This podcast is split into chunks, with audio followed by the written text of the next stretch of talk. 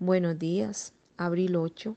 Nuestro tiempo a solas está basado en el Salmo 62, versículo 1 al 12.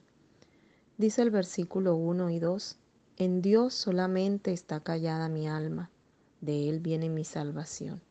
Él solamente es mi roca y mi salvación.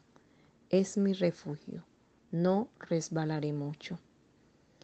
Vemos cómo David, siendo rey, le tocó seguir enfrentando situaciones difíciles aún de su propia familia.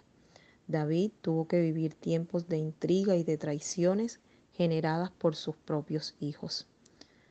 Vemos un David que reconocía la dureza del corazón del hombre en su actuar, pero por encima de todo, David conocía el corazón de Dios.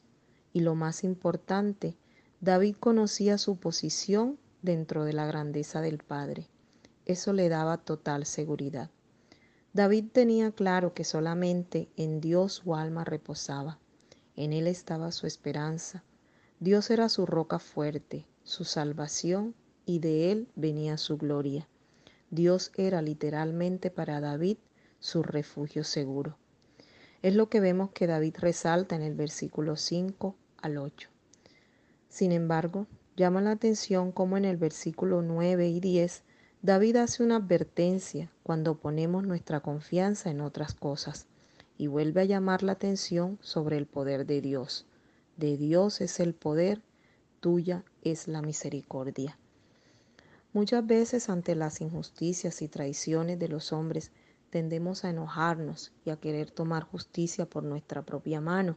Sin embargo, David en este salmo nos da una recomendación y es esperar en el Señor derramar nuestro corazón ante Dios, no usar la violencia, no usar la venganza como una forma de hacer justicia, porque esto no le agrada a Dios.